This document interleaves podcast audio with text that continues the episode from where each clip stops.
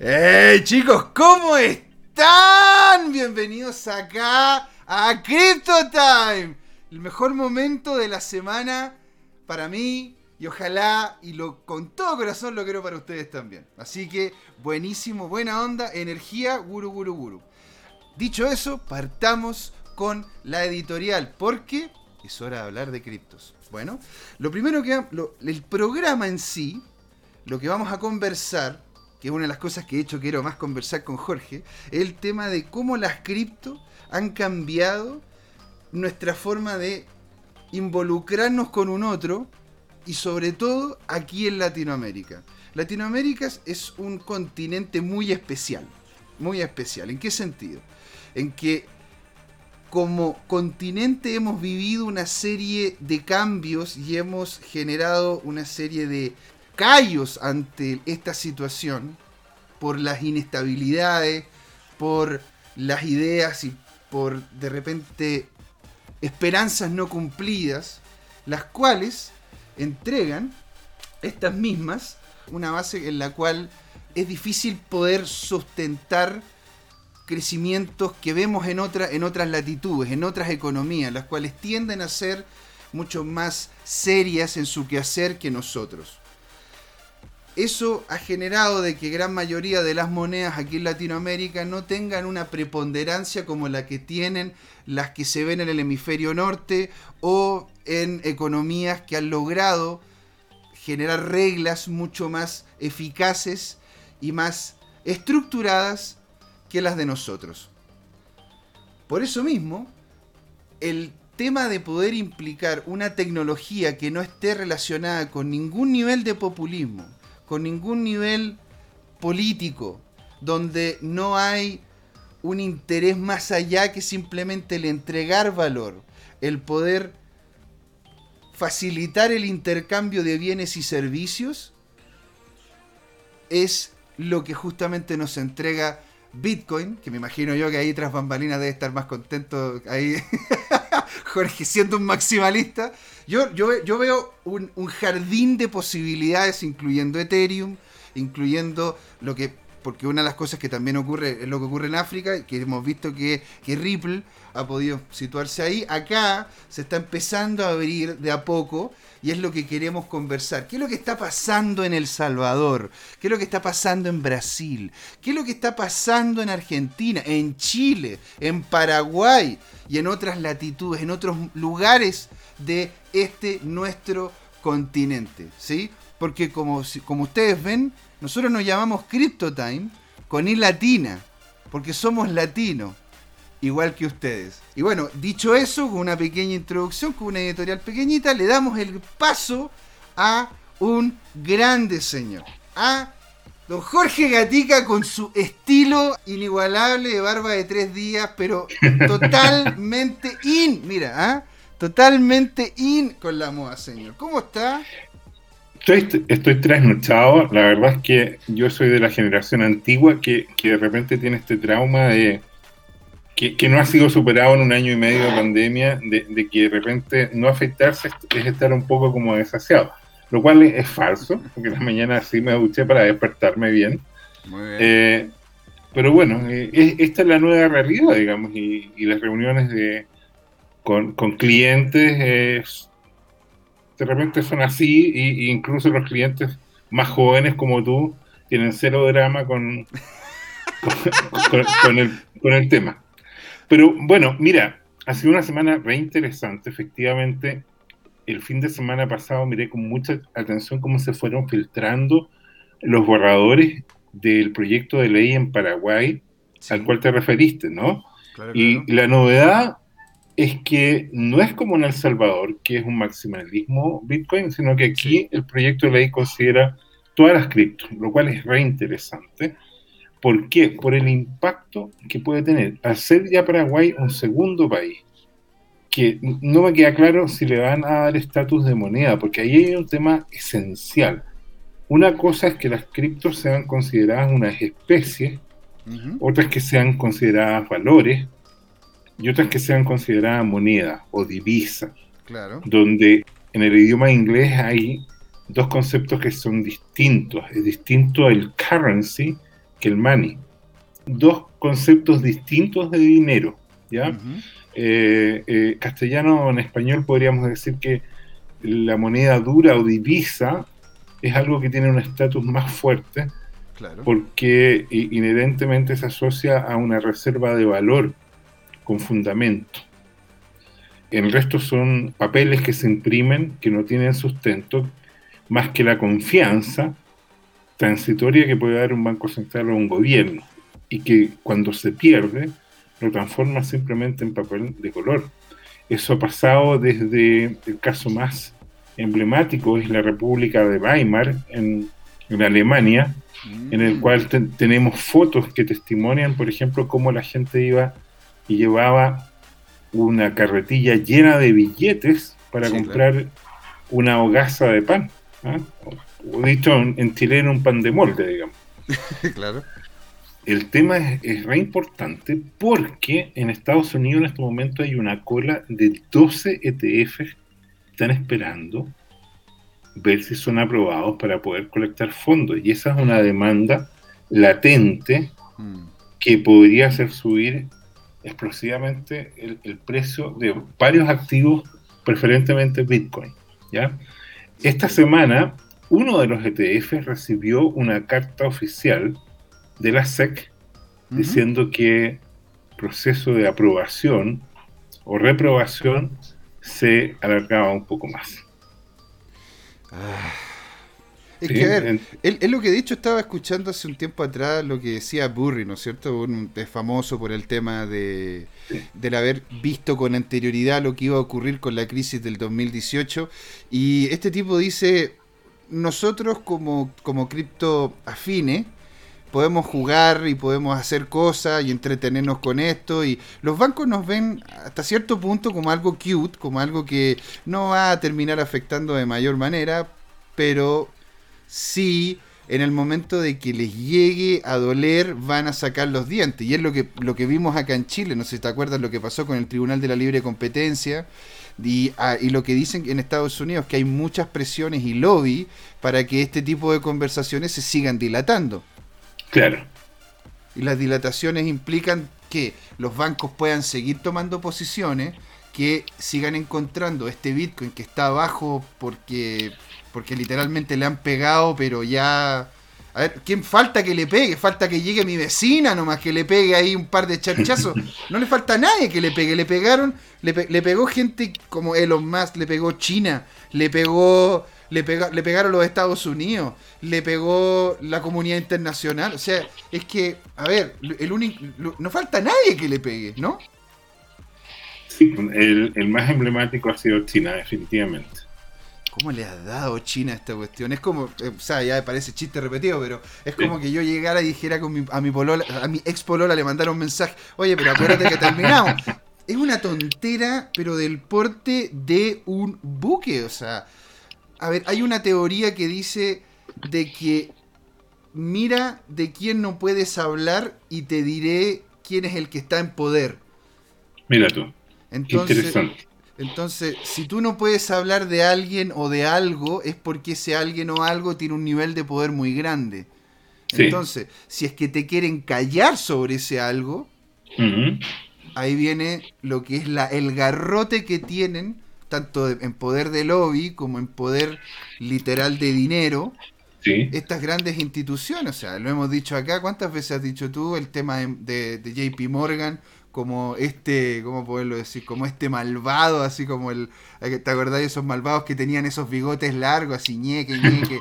Entonces, o sea, imagínate lo que, lo, que sería si es que Latinoamérica, volviendo al tema, ¿sí? De que nos compete ahora, si Latinoamérica fuese ese espacio en el cual este tipo de monedas pudiesen florecer, aunque no fueran por los motivos más correctos, ¿ah? Porque porque en Argentina está floreciendo una comunidad de este tipo por el hecho de que el peso argentino se ha ido constantemente depreciando y que la política argentina no ha hecho tampoco más que generar planes sociales involucrando impresión de dinero. Y como, como dicen los economistas, todo evento inflacionario, ¿sí? todo evento inflacionario tiene una base en aumentar la cantidad de masa monetaria. Bueno, esa, es la escuela austríaca, ¿no? Porque qué interesante lo que dices tú.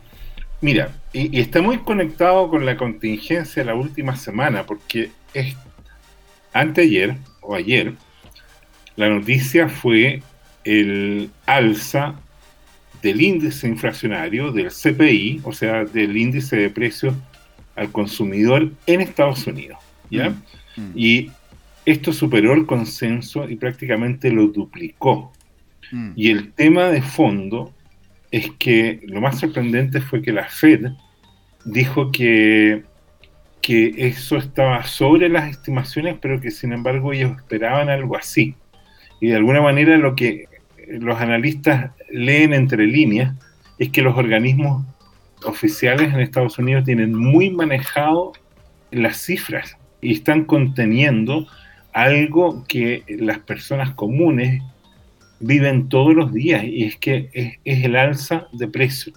Ahora, no es que los precios se pusieron a subir por una concertación de los oferentes o por temas de... Naturalmente que hay, que hay escasez en varios productos, sino que la raíz subyacente, según sobre todo la escuela austriaca de economía, ¿no es cierto?, es lo que tú dices, el aumento de la masa monetaria producto de la emisión descontrolada, entre comillas, que hace el Banco Central de dinero, digamos. Y, esa es la raíz del problema. Y no hay que confundir, digamos, el síntoma con la causa, ¿ya? Mm. Eh, entonces, esto se refleja en que eh, no es que los precios suban, podríamos decir, sino que la moneda se deprecia. Esa es la esencia del tema, ¿ya? No es que hayan subido el precio de los zapatos, de la madera, del cobre, etcétera, sino lo que se ha ido depreciando es el valor del dinero circulante. ¿Por qué? Porque hay mucho más y en el fondo hay menos productos y hay mucha más gente compitiendo por obtener esos productos más escasos y, que están dispuestos a pagar más. Y eso eh, perjudica especialmente a las personas que no tienen mecanismos como para defenderse de, esta, de este aumento de mm, dinero fiduciario o, circulante, digamos. ¿Te fijas? entiendo.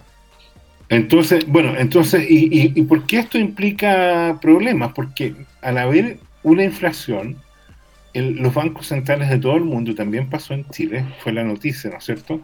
Tienen que empezar a subir la tasa de interés para reflejar mejor el costo del dinero, el costo de oportunidad del dinero, ¿ya? Y al ir subiendo el costo al final del capital, de dinero disponible para inversión, ¿no es cierto? Eso empieza a castigar a los productos sustitutos, por así decirlo, que en el caso de la inversión en todas partes del mundo, en Estados Unidos también se ve, empieza a castigar a una bolsa de acciones de empresas de todos los rubros, pero en especialmente las tecnológicas, que son las del Nasdaq, un mm. poco menos a las, a las del Standard Poor's, del índice Standard Poor's, mm, mm. Y, y, bueno, del mercado inmobiliario, en el cual en estos tres mercados lo que se ha dado es que los precios de esos bienes son los más altos de la historia. Y por lo tanto uno puede presumir que más alto, más caro ya no pueden estar esos bienes y solo y podrían empezar a bajar. Y si el dinero sube, la tasa de interés y por lo tanto los rendimientos de los bonos empiezan a caer, entonces porque el precio de los bonos sube, entonces por la mayor tasa de interés, entonces eso empieza a generar un proceso de contracción de la economía. Y esto es re interesante porque, bueno, impacta a la industria cripto, digamos. Y aquí viene la esencia del tema. Si en la realidad lo que se ha estado funcionando en un mercado expansivo es si las criptos en general y Bitcoin en particular tienen una correlación negativa, lo que se llama el beta, y que es que cuando el resto de las acciones y las casas y los otros eh, sujetos de inversión caen, pudiera ser que cripto como, como Bitcoin sea reserva de valor y empiece a apreciarse, suba este tema. Y aquí, bueno, están los, los cripto fans que dicen que sí y que esperan que empiece a subir producto de que hay una demanda latente y una oferta cada vez más seca según los datos que se ven en cadena, on chain, versus, ¿cómo se llama?, lo que pasa en la realidad, digamos. Ahora, han habido varias cripto que han estado sufriendo, algunas al nivel de casi desaparecer o desaparecer, y han seguido,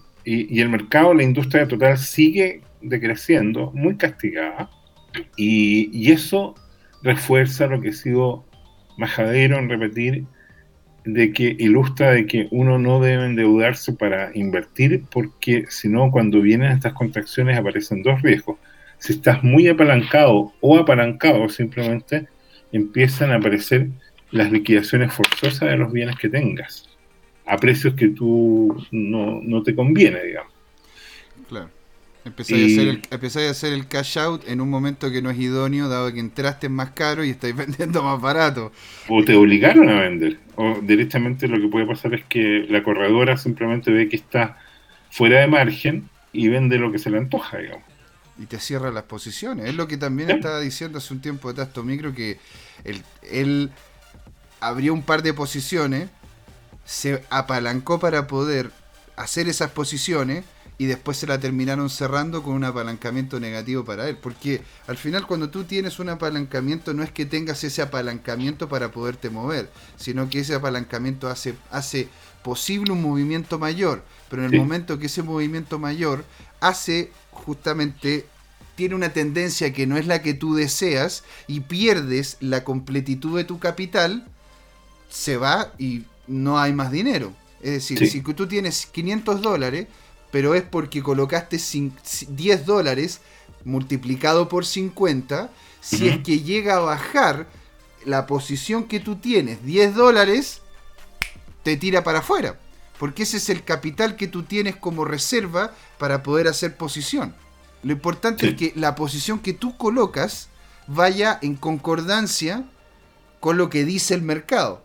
Si no, es mejor entonces hacer trading tipo spot en el cual tú vas a perder siempre en relación a la posición que tú tienes capacidad de poner.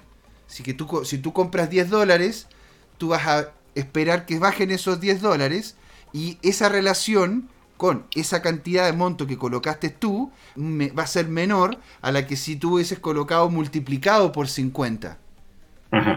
Entonces, bueno, cualquier duda que tengan sobre ese tipo de dinámica, sobre lo que son inversiones con márgenes, eso de hecho lo podríamos comentar en detalle, a profundidad, en uno de los próximos programas, lo cual sería interesante. De hecho, podríamos invitar a alguien, puede que tenga yo en mente, ¿no es cierto?, para solucionar y aclarar cuáles son las dificultades, los problemas y los beneficios que tiene el hacer este tipo de, este tipo de inversión. Porque es un tipo de inversión especial. No es porque uno, uno en si es que uno compra una acción, compra esa acción a ese precio, y si la acción sube, va a haber un, va a haber un aumento de capital desde tu parte, y si la acción baja, bueno, estás perdiendo plata si es que la compraste a un precio mayor. Pero el tema del margen y el apalancamiento genera otra capa de dificultad y al haber más riesgo a través de esa dificultad genera un mayor, una mayor rentabilidad. Entonces el, la matemática, la dinámica e incluso el mindset al cual uno entra a este tipo de, de, posiciones es completamente diferente. Yo creo que es momento de entrar al mercado para después tener una segunda parte en la cual empecemos, ¿no es cierto?, a desglosar qué es lo que va a ocurrir o qué es lo que está ocurriendo en Latinoamérica en este momento. ¿Qué dirías tú, Jorge? Me parece bien.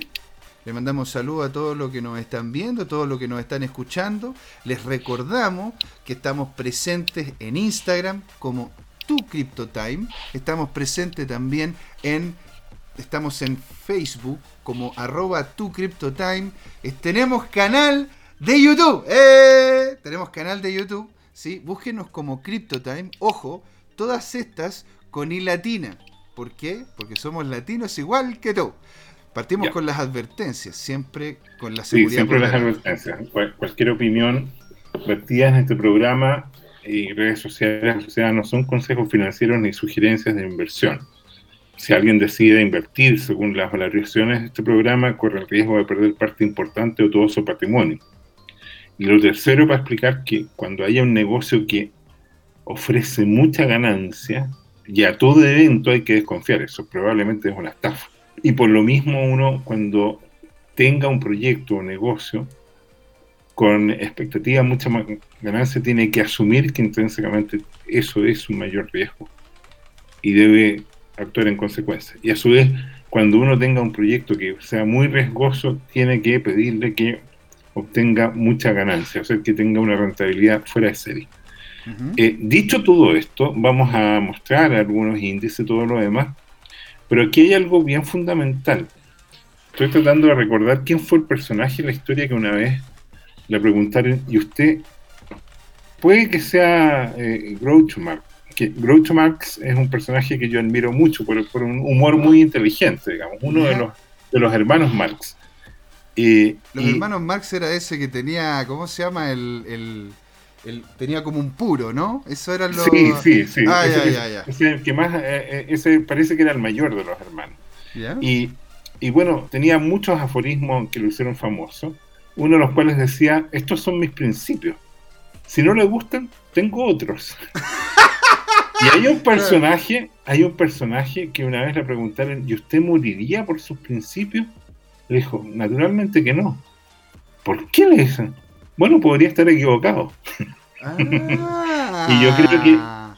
la clave de esto es por qué entonces yo sigo la estrategia de las abuelitas, que es repartir las inversiones en diferentes canastos, porque puedo estar equivocado. Y puedo estar equivocado a pesar de que tenga razón. Por ejemplo, la plata hoy día está demostrado que es el único metal precioso que está más barato, más barato que hace 30 años. Todo el resto ha subido cantidades significativas, 100 hasta 500%. Estamos hablando de el oro, el cobre, el rodio, el platino, el paladio, etcétera, el uranio, ¿para qué te digo? Lo cual demuestra que, hay industrias o mercados que están increíblemente manipulados, ¿ya? Mm. ¿Por quiénes? Por los tipos que más dinero tienen. Ahora, esto no lo estoy diciendo porque yo esté enojado, irritado, o molesto con, alguien que, está afectando mi posición. No, hay películas, libros, documentales que han evidenciado esto y más que eso. Mm. Hay sentencias judiciales que han condenado a empresas a pagar multas de decenas, centenas o miles de millones de dólares por efectivamente esta manipulación. Y sin embargo, como eh, al final esto recae en trader, que es como el ejecutivo, digamos, y con penas de cárcel muy casi simbólicas, te diría yo, uno, dos años de, castigo. Clases de ética, de repente. Claro. entonces, e, esto lo que hace es que genera una eh, sensación eh, de impunidad. Bueno, ¿qué pasó en Bitcoin este mes? Este mes ha seguido oscilando ¿Eh? en, en, lo que hemos comentado, ¿no es cierto?, en esta franja de 30.000 a 40.000, que es muy aburrido, que parece que fuera un canal bajista, perdón, pero sin embargo, lo que es interesante decir que es, a ver, este ojo, es aburrido, pero para un gridbot no lo es. No, definitivamente. Es aburrido, es aburrido para, para, los que andan buscando justamente movimientos parabólicos o movimientos más, más. Porque claro, aquí lo que vemos es, es una lateralización del, del, precio nomás. Claro. ¿Sí? Para los chicos que nos están escuchando en el podcast. Ahora, ¿qué revela esto, por ejemplo, que cuando ha, habido una caída cercana a los 30 mil dólares, eh, los volúmenes crecen, como tú puedes ver? Lo que se ve es que el mercado ha tenido muy poco movimiento, el precio está bajo, ¿verdad? Pero nadie está vendiendo. Yo leí un Twitter de alguien que decía, oh, ya quisiera el gerente general de una empresa tener unos accionistas tan fieles como los del Bitcoin, porque esta gente, el, precio es castigado, entre comillas, a la mitad en los últimos tres meses y la gente no vende. O sea, vendieron los que llegaron como al último, lo que se llaman las manos débiles. Pero una vez que hicieron esa pérdida, esas personas que llegaron improvisando, ahora hay que pensar que estamos todos y eh, hemos tenido estas catarsis, tú y yo, en que el precio cayó a la mitad en los últimos tres meses, pero si uno lo mira comparado con el precio de octubre, sigue estando a sobre 300% más caro. En, octubre del año pasado el precio estaba en 10 mil dólares. O sea, ya quisiera uno en acciones tener un rendimiento de 300% claro. en, en, en, en, un semestre. O, en nueve meses en este caso, perdón. Nueve meses, ¿te fijas? Imagínate, cuando, cuando Apple sube un 3, 4% es locura. cuando, cuando pierde cuando pierde un 4 o 5%, cuando, cuando de, de, hecho me acuerdo en el momento en que Apple empezó a... Bueno, siempre Apple mostró cuáles eran la cantidad de iPhone o la cantidad de productos que estaban vendiendo de forma internacional. Sí. Hasta que un día no me acuerdo qué mes en específico, ni pero, pero creo que fue, estoy seguro que fue el año pasado, pero no me acuerdo qué, mes, dijeron, este mes no vamos a decir cuánto estamos vendiendo, lo pueden, lo pueden inferir en relación a una serie de informaciones que hay alrededor. Y eso hizo que la acción de Apple bajara cerca de un 5%. y esto, o sea, yo estaba viendo las noticias poco más como que se estaba cayendo el mundo porque cayó un 5% y, y, después repuntó ese 5%, por lo tanto los que compraron en ese en esa parte más bajita lograron conseguir los dividendos de vuelta, una, una serie de cosas, pero de todas maneras, o sea, que haya bajado un 5% para nosotros los que venimos del mundo cripto, es como, eso se llama eso se llama un lunes en la mañana. eso es, ese, tipo de movimiento se llama un martes en la tarde, eso es, no es más que eso hay memes que, muestran eso, que, cuando en el mundo accionario algo cae 3% es, es un incendio gigante y, es para apanicarse o, volverse presa del pánico. Y en el mundo cripto cuando algo cae 25, 30%, y, y, y, uno está cómodamente tomando un tecito en medio del incendio, digamos. Ni, se muta. como el perrito este, ¿eh? Sí, como el perrito este del incendio, un clásico. Está, todo bien, está todo bien. Está todo bien. I'm, fine. Ya, y, esta semana, ¿no es cierto? Eh, fíjate que hubo una vela interesante anteayer en volumen y, en aumento de precio, digamos, pero no se sostuvo esto, ¿ya? Y, bueno, eh, es porque había una, una serie de noticias, ¿no es cierto?, que han impactado no sé cuán relacionado esté eh, el tema de que, de que hay algunos países que, entre comillas, están persiguiendo la entidad reguladora o, está vetando el funcionamiento de Binance. Y, bueno, e, eso impacta entre otros esquemas. Ahora, ojo, eh, eh, ha impactado, fíjate, esto es muy interesante que lo, podríamos conversar, ha impactado más las, más, más las monedas descentralizadas que de hecho las centralizadas y no ha afectado tan fuertemente la moneda de Binance como uno creyera que, podría llegar a afectar. De hecho, en este momento la moneda de Binance está creciendo entre un 3 y un 4%. Y lo digo ahora, el 15 de julio, a, la hora local, de las 6, y algo de la tarde. Ya. Pero la moneda se ha mantenido bastante bien. Ahora, bueno, claro, es posible mantener una moneda centralizada sobre todo la de Binance, si es que ellos son los únicos que la producen, los únicos que la pueden quemar, son los mayores tenedores de ella, por lo tanto, claro, tiene un sentido. Dicho eso, el que hayan algunas instituciones yendo detrás de ese exchange, que es uno de los exchanges más grandes y más emblemáticos que tenemos nosotros en, la industria, ¿sí? hay algunos que son potentes, pero en países puntuales. este es potente transversalmente, por lo tanto llega a tener potencia eso termina más afectando a monedas como Ethereum, Bitcoin, terminó afectando también monedas como incluso Solana y otras más. Entonces, lo encontré interesante cómo es que se puede, cómo es que se hace el parangón en que si se ataca a una empresa, aunque esa empresa tenga monedas centralizadas, no lo afecta tanto como si termina afectando al overall, al, a la completitud de la industria y en específico a estas monedas que son descentralizadas, que no que están allá afuera y no hay nadie que pueda afectar lo que es su compra o venta o el volumen que existe a nivel mundial. Sí, mira, para seguir con em, el tema de, Bitcoin, como es, tradicional en nuestra sección, lo que yo quiero compartir es, mira, independiente de lo que estoy mostrando en el último día, semana o mes, esto lo que muestra es la última década Y lo que muestra este modelo, este modelo es re interesante, hay que notar una cosa importante, la escala de este gráfico es logarítmica. ¿Qué gracia tiene esto?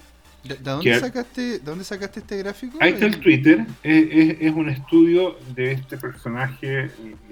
Into the Cryptoverse se llama. Eh, se llama Benjamin Cowen, el, el analista que es interesante. Y su dirección, claro, en internet, eh, perdón, en Twitter en particular es Into Cryptoverse.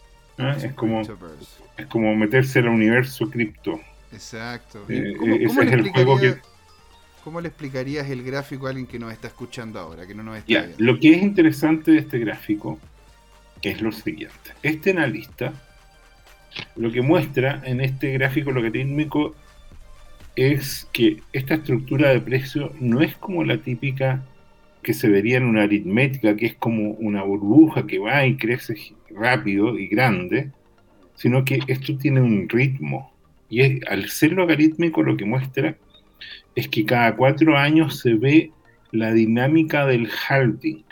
El halving es cuando la red Bitcoin empieza a cortar a la mitad la recompensa para los mineros.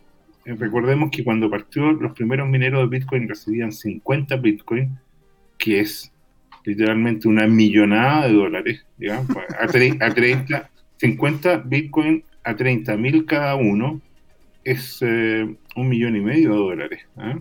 Nada, el vuelto el pan nomás. Claro, entonces por, por, por, un trabajo, entre comillas, de 10 minutos, ¿ya? ¿Por qué esas cosas no me pasan a mí, Jorge? Y, en ese tiempo, tú sabes, uno, uno podía ponerse a mirar desde el browser, digamos. Eh, hoy día tiene que tener toda una granja de servidores como para poder ganarse o ser competitivo en ganarse un Bitcoin. Bueno, decíamos, el primer minero en ese tiempo, en esa etapa, ganaba 50 Bitcoin, después cayó a 25, después a 12,5 y hoy día estamos a 6,25. ¿Ya? Este recorte, ¿no es cierto?, en base 2 es lo que permite, ¿no es cierto?, que al ir aumenta y, y, es lo que permite darle una seguridad extra a la red, ¿ya? Mm.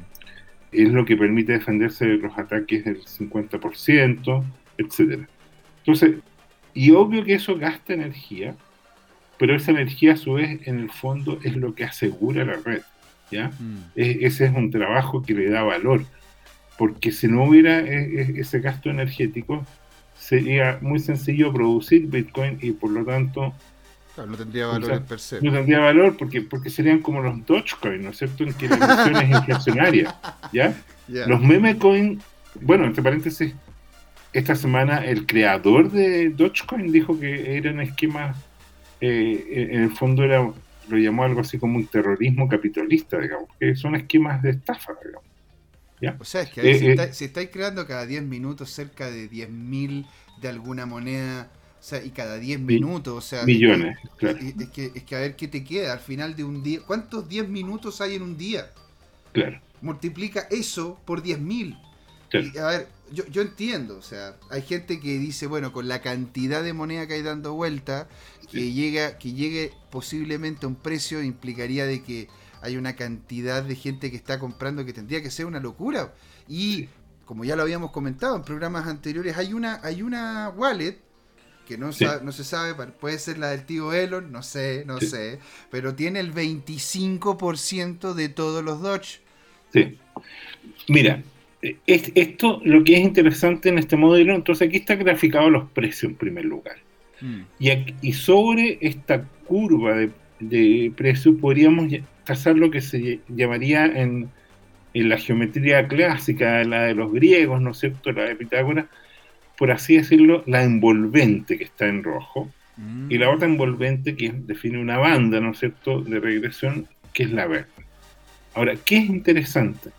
Que si tú miras entonces esta variación de precio, lo que se ve es que el precio por ahora está contenido dentro de la banda, que ha estado más bajo, que ha perforado la media de la banda de abajo y mm. que podría esto caer y podría volver probablemente a incluso 20 mil dólares, pero que rebotando con, sobre ese soporte, después eh, en una tendencia natural de apreciación, digamos, que, que, es lo que hemos conversado, que es lo que Plan B, Willy Woo y todos los otros llaman, ¿no es cierto?, el modelo S2F, o sea, Stock to Flow, y que, eso provoca, ¿no es cierto?, que después esto rebote y se vaya al techo de la banda, y el techo de la banda aquí está sobre los 100 mil dólares.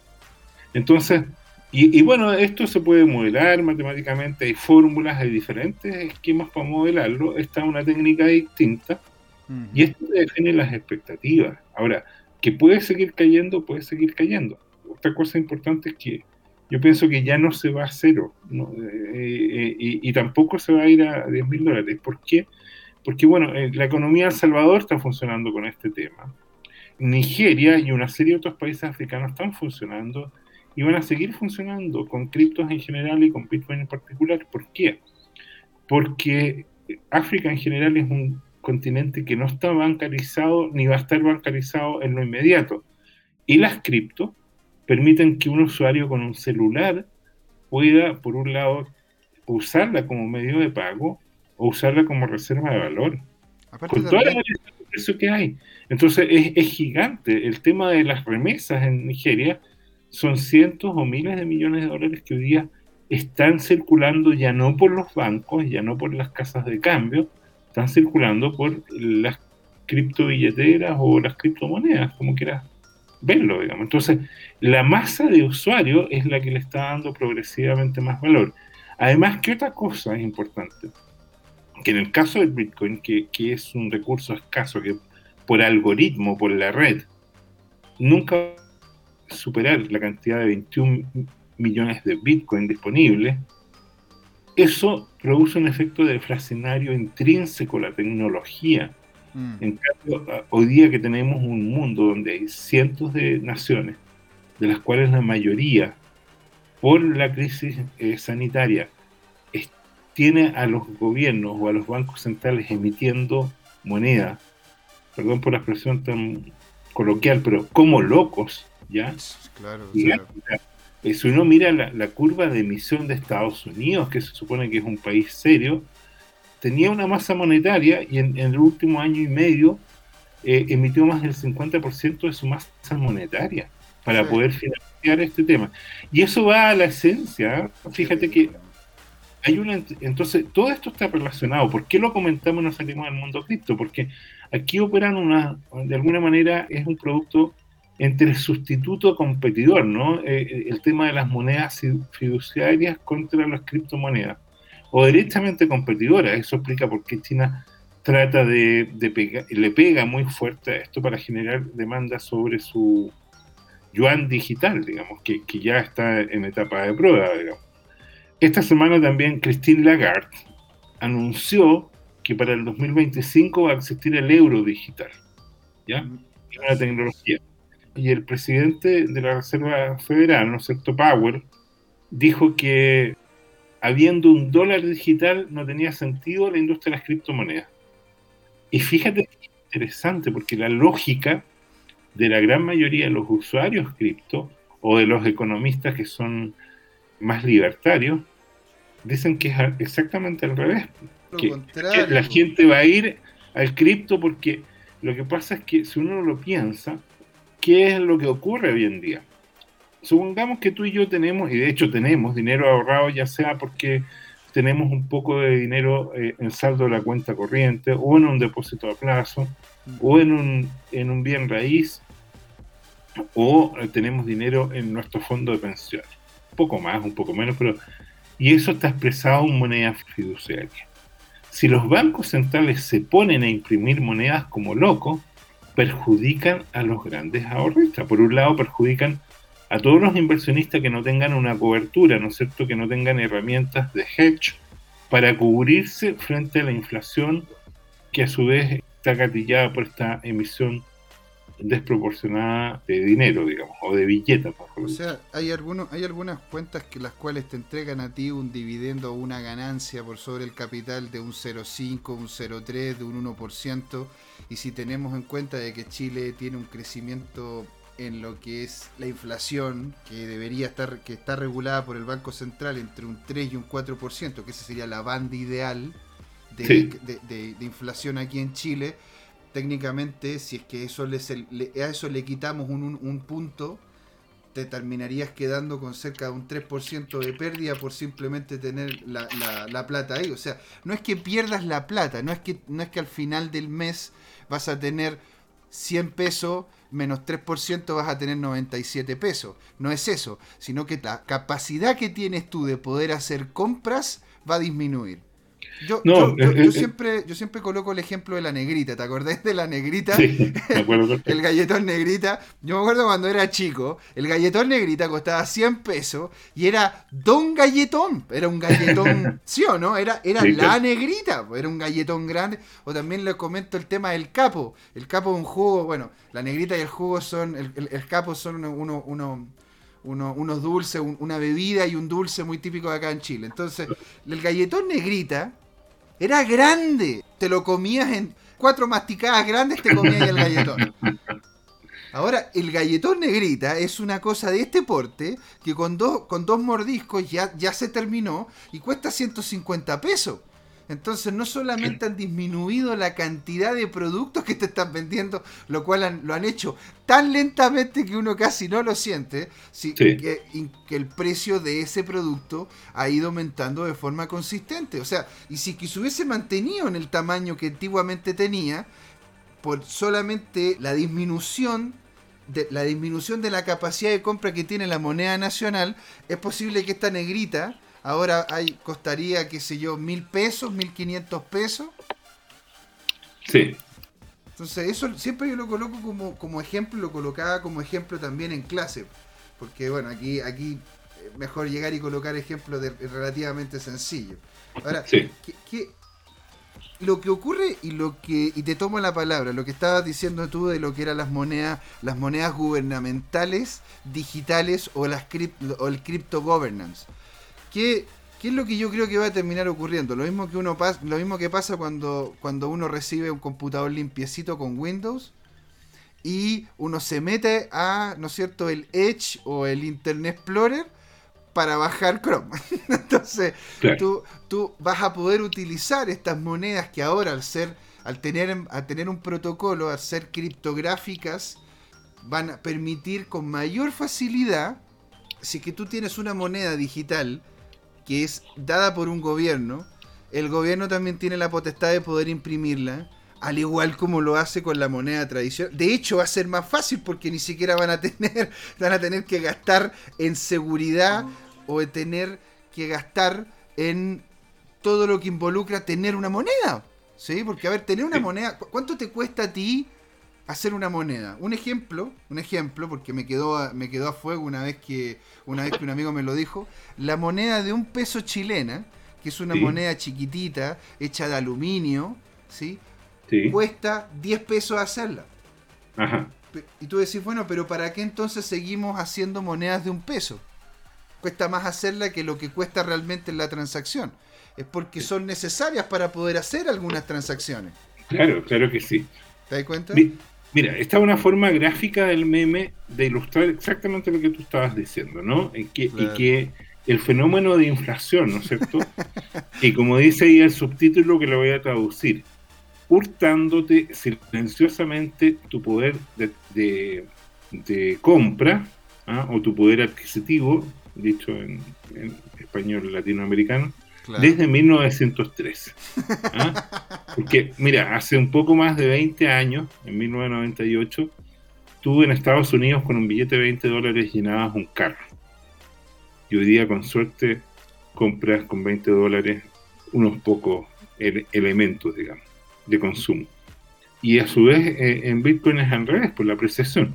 Tú en 2011 con un Bitcoin comprabas, no sé, una botellita, un kilo de algo y, sin embargo, hoy día, piensa tú, bueno, aquí está exagerado, ¿no? Porque, porque hoy día un, Bitcoin solamente está apenas a la ganga, ¿no es cierto?, de 31 mil dólares, que son solo por 750, ¿no es cierto?, son un poco menos de 25 millones de pesos. O sea, no mucho. No te compras tres Lambos, pero... No, no te compras... No. pero pero, si, llenas, si llenas varios carros de supermercado. Sí, eso es cierto. eso, es cierto. Ahora, esto de la inflación, hablando, yo yo adscribo mucho al pensamiento austriaco, al austriaco de la economía, tiendo a ser libertario en mi forma de actuar y en mi forma de pensar. El hecho de que existe un banco central y que existe una inflación es un, desde mi punto de vista, es un impuesto no regulado. Sí.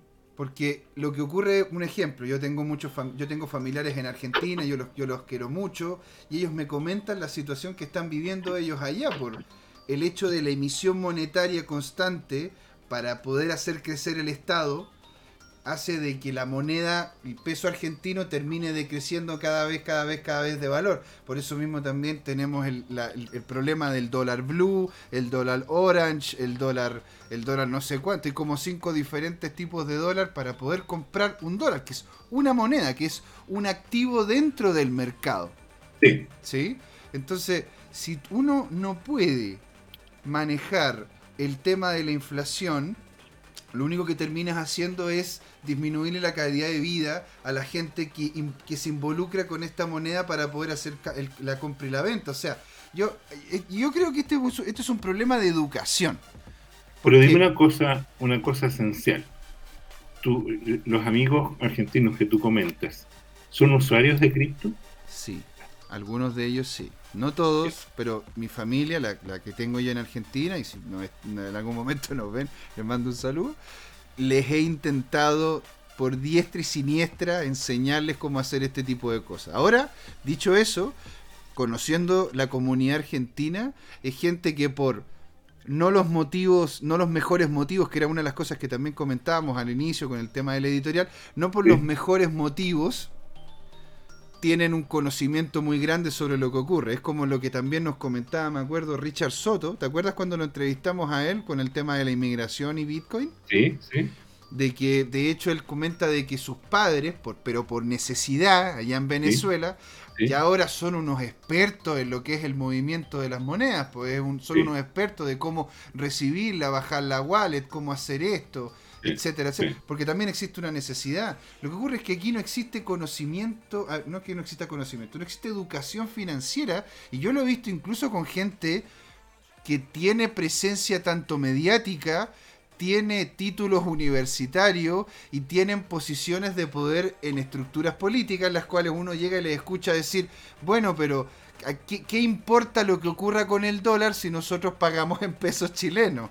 ¿Qué importa lo que ocurra con la ¿Qué importa que, suba los precios internacionales? Porque acá se paga todo en pesos chilenos. Entonces, ahí hay un, hay un problema, un problema de base, de desconocimiento a, lo que, a lo que es lo que, a lo, a lo que involucra la economía y cómo está todo tan interconectado. Si es que llega el Banco Central y se pone a emitir el que va a terminar pagando los platos rotos van a ser los que tienen menos conocimiento financiero, van a ser los que están más expuestos a la moneda, que son la gente que tiene menos recursos, porque gente que ahorra en pesos, paga en pesos y tiene incluso deuda en monedas que se involucran con el aumento inflacionario, como la UEF, en Chile por lo menos. Sí, bueno, ese es el tema de fondo. ¿Y qué es lo siguiente?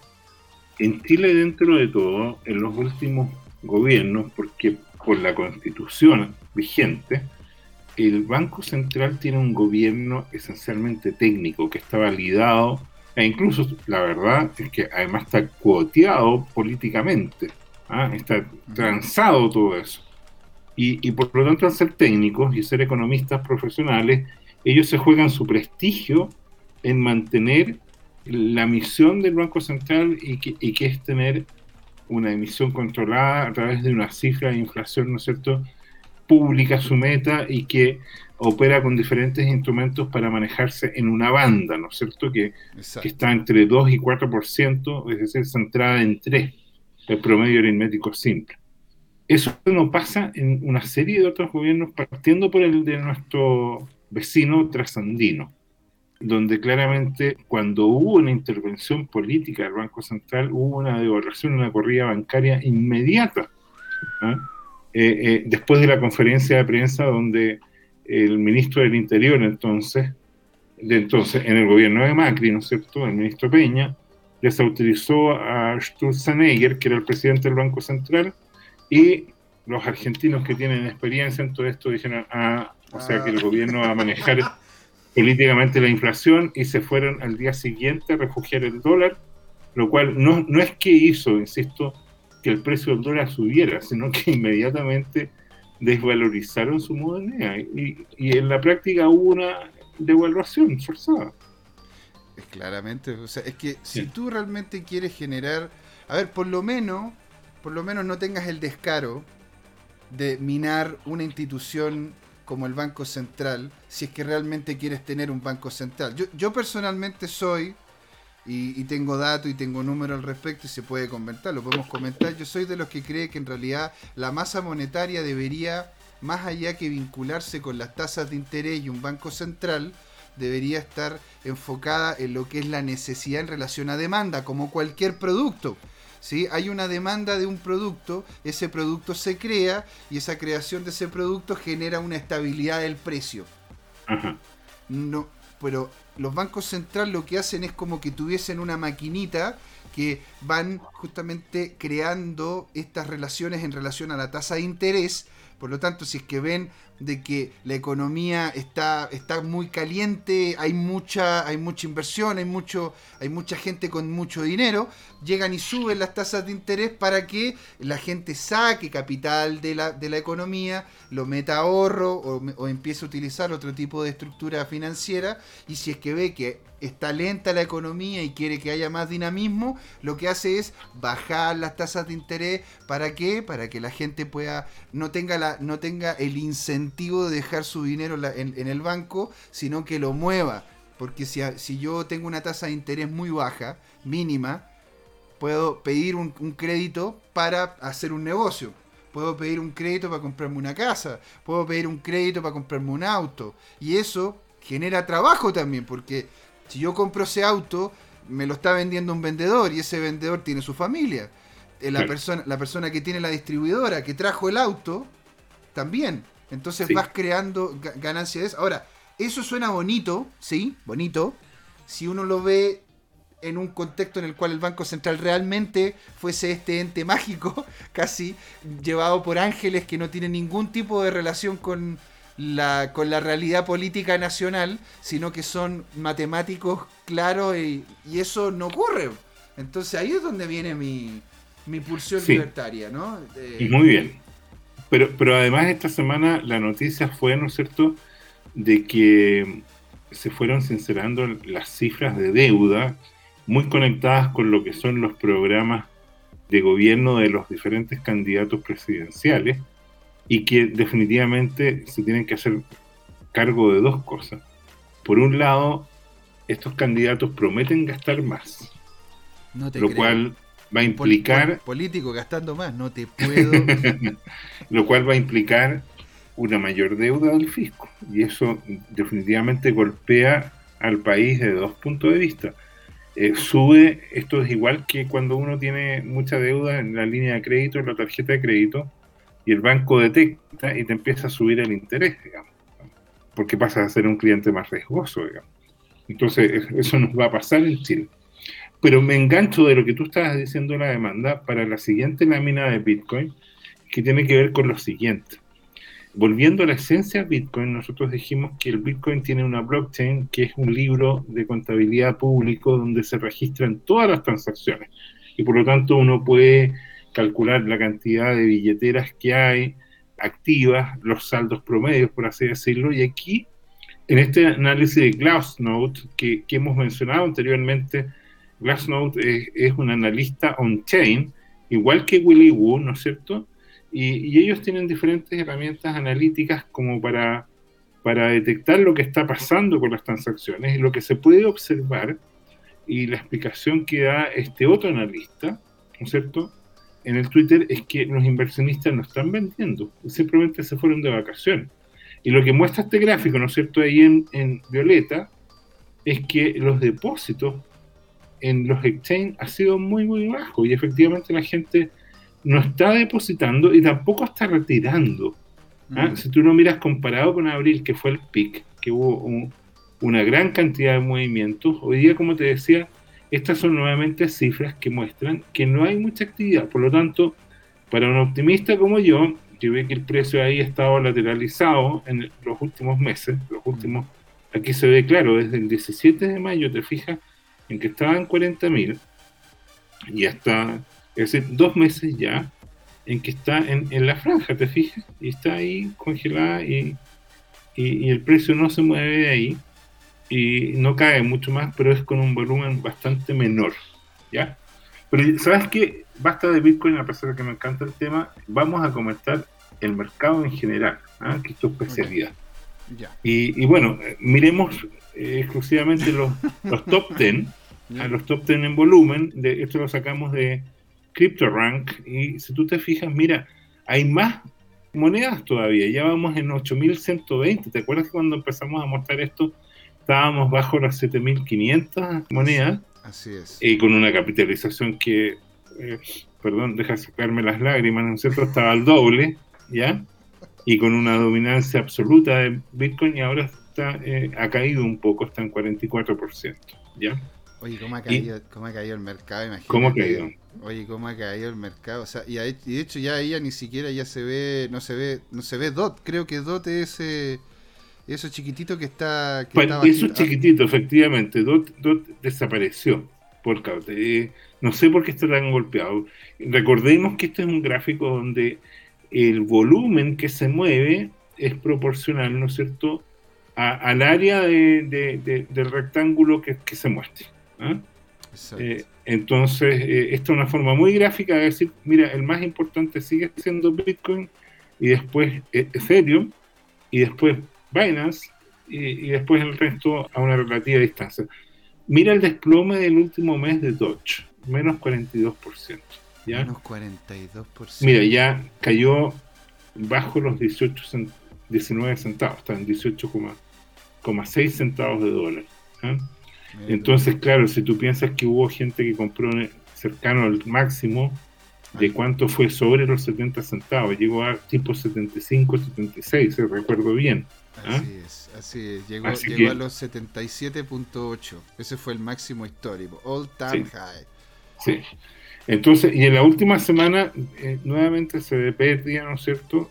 Es sorprendente lo que pasó con Ethereum, que está muy golpeado y tiene que ver un poco con con que se han reportado problemas que yo te había anticipado. ¿Te acuerdas que el diseño de Ethereum y se suponía que ahora que entraba en, en acción la, la, iniciativa 1559 y que eso iba a provocar un efecto deflacionario? Bueno, la verdad es que por, por problemas de, de, operatividad, de visión, de lo que de lo mismo que, que dijo Vitalik, ¿no es cierto? Que, que probablemente esta este cambio de mecanismo consenso iba a tomar varios años más. Eso provocó un castigo en el mercado. Independiente que vi eh, en otro Twitter que la noticia esta semana es que Ethereum está moviendo una cantidad gigantesca de, de transacciones diarias, digamos. Creo que está llegando a los 8 mil millones de dólares de transacciones diarias. Exacto. Y ojo que también ha habido un aumento importantísimo de wallet vinculadas con, con las cuentas de Ethereum. Y, eso, y tú decís, bueno, ¿por qué está ocurriendo esto? Es porque está apareciendo uno de los temas que de hecho podríamos hablar en uno de, en una de, estas, uno de estos programas, que es el tema de los juegos on-chain.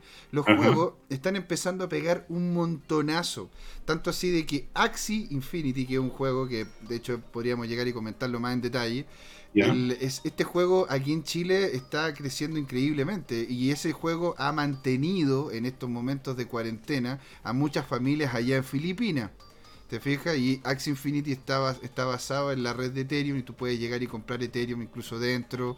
Eh, tiene, tiene otra parte que tiene Axie Infinity que está basado en la red de Tron y, etcétera, etcétera. Entonces, ¿Tú, has jugado a eso? Sí. Ya, ¿Y en qué consiste? No, entiendo el rol de Ethereum.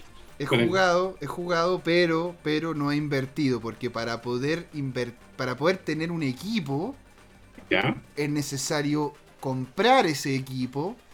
Y una de las monedas que, bueno, tenía una mejor, una, mejor eh, presencia en este momento eh, ha sido justamente el SLP, perdón, SLP, que es el Small Love Potion, que es la forma en la cual tú puedes dentro de este ecosistema comprar estos monitos.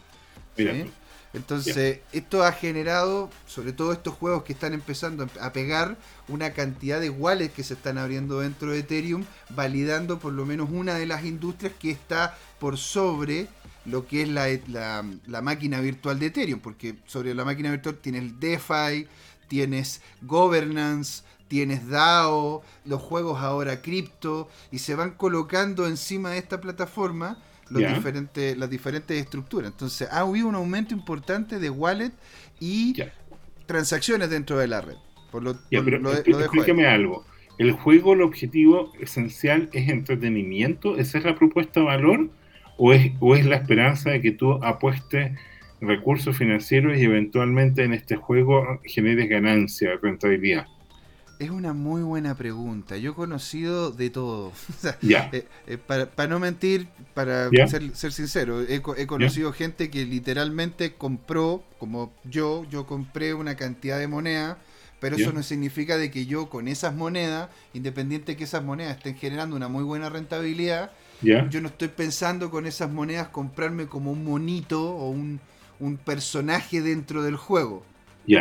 Hay gente que se compra los personajes del juego para jugar este juego y este juego le retribuye a esta persona que juega por lo bajo una en un principio son como cuatro horas y después cada vez menos cantidad de tiempo que le tienes que dedicar al juego hasta que es alrededor de media hora, 45 minutos, una hora.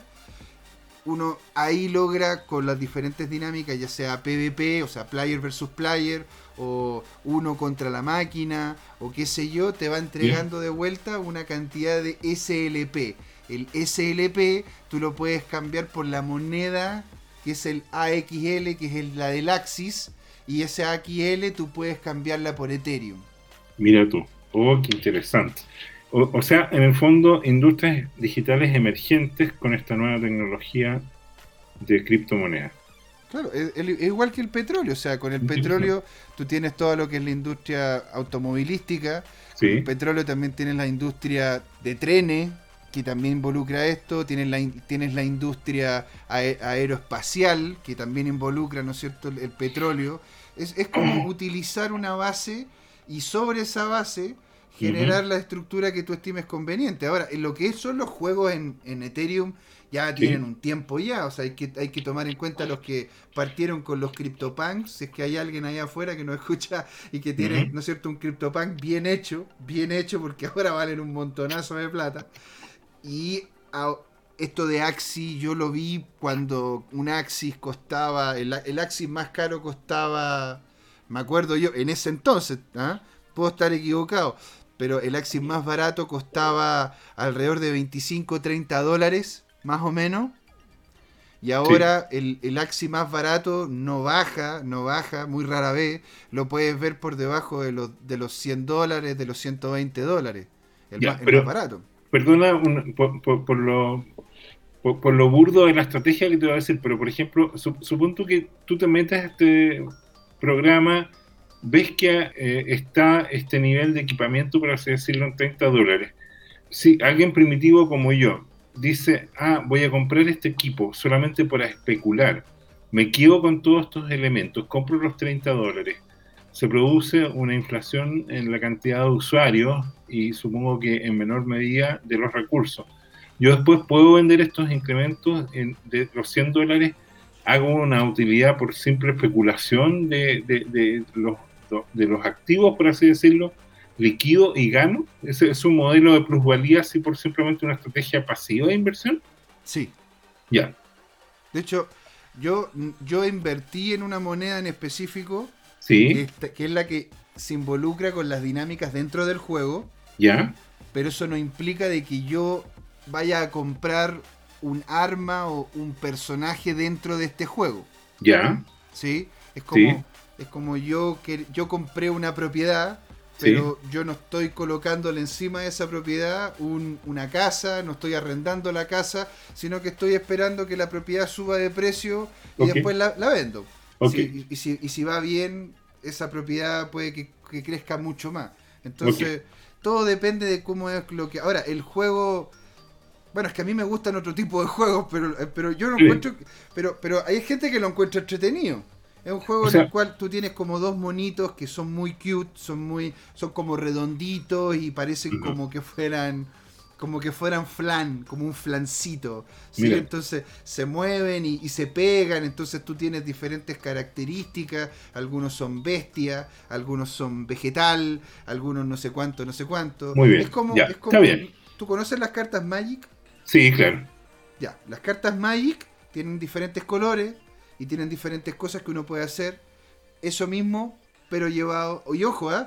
las cartas Magic es posible que terminen llegando a la red, que terminen llegando como NFT. Muy bien. ¿Y, dónde se están haciendo los NFT? Se están haciendo en, en Ethereum, Solana y hay, otra, hay otras plataformas las cuales están empezando a abrir para poderlo hacer también. ADA es una de ellas que viene en camino. No lo dudo. Muy bien. Y bueno, aquí tienes el mercado el último día. ¿ah? El último día, no sé qué lo golpeó, por, por algún momento a emerger, pero claro, eh, porque se veía re bien anoche y, se desplomó un sí, ¿verdad? ¿ah? Sí, ¿verdad? O sea, yo anoche estaba viendo esto y yo decía, mira qué bueno, estamos viendo recuperación, estábamos llegando en Ethereum a los, a los 2100 más o menos, y de la nada se terminó cayendo. Y la verdad, que, la verdad que no encuentro, debe haber sido gente que compró muy bajo, esperó que llegara a los 2100 o a los 2000, 2050 y vendió su ganancia, como que hizo toma, toma de ganancia. Sí, sí. Esto, que te mostraba, eh, es, esto es lo que hemos visto para el mercado si quieres podríamos pasar al siguiente tópico, de hecho al, tópico de, que nos competía hoy, que era el tema, ¿no es cierto?, de lo que se viene en el mundo cripto vinculado con Latinoamérica. Me parece bien. ¿Sí? Mira, yo aquí hice una, hice, una serie de punteo sobre lo que está ocurriendo en algunas economías en Latinoamérica vinculadas con los avances en legislación y apertura hacia lo que es el mundo cripto. ¿sí? Yo propongo que partamos con El Salvador. ¿Te, parece bien? Me parece bien. Sí. Bueno, la participación del presidente Navid Bukele fue importantísima, ¿sí? Dado de que él ha sido uno como el, el, que ha querido llevar hacia adelante este tema ahí mismo en lo que es El Salvador. Y lo interesante es que todo esto parte por un tuit, parte porque él lo invitaron a participar en lo que fue la, conferencia Bitcoin allá en Miami. ¿Te acuerdas que lo conversamos en algún momento en esa conferencia? Sí. Lo invitaron a participar y él intercambió en esa conferencia con algunas otras personas, ¿no es cierto?, su tweet. Porque él le dijo, oye, háblame, te voy a colocar como alguien importante dentro de mis tweets. Porque imagínate, o sea, de ahí vamos a ver quién es Bukele, pero para poder hacer, hacer una presentación de cómo es que llegó el Bitcoin allá. Y esto terminó pasando de que en una conversación por Twitter, uno de los personajes de este, de este tweet, de este cripto Twitter o cripto universo en Twitter, hizo en un almuerzo, él estaba aburrido y generó un chat. generó un chat donde empezaron, eran en un principio 20 personas. Y terminaron cerca de 22.000 a 25.000 personas en ese chat. Agarró tanto vuelo ese chat que se involucró el hermano del presidente Bukele. Ya. ¿Sí? Y él invitó a el presidente Bukele a entrar ahí, donde em, empezó a entregar más información sobre lo que se estaba, lo que se podía hacer ahí. ¿sí? Entonces, imagínate, en ese, en ese chat se, estaba el presidente Bukele y estaba gente muy conocida como Nick Carter, Pomp y una serie de otros más.